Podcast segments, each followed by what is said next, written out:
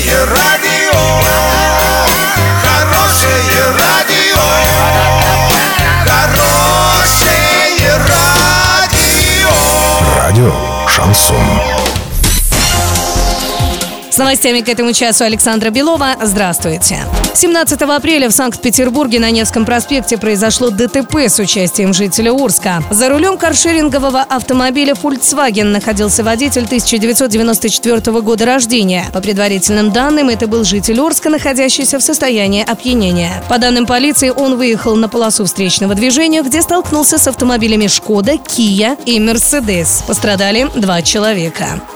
Ожидание самого высокого заработка зафиксированы у соискателей из Чукотского автономного округа и Магаданской области. Данные приводит Роструд со ссылкой на базу работы в России. По информации на март, средний ожидаемый уровень дохода в этих регионах составил 50 тысяч рублей. Далее следует Москва с показателем 45 тысяч. На аналогичный уровень дохода рассчитываются искатели Ненецкого автономного округа и Сахалинской области. Ну а наименьшее ожидание наблюдается в Чувашии – 17 тысяч рублей, в Туве Туве 20 тысяч рублей, в Крыму также 20 тысяч. Передает ТАСС.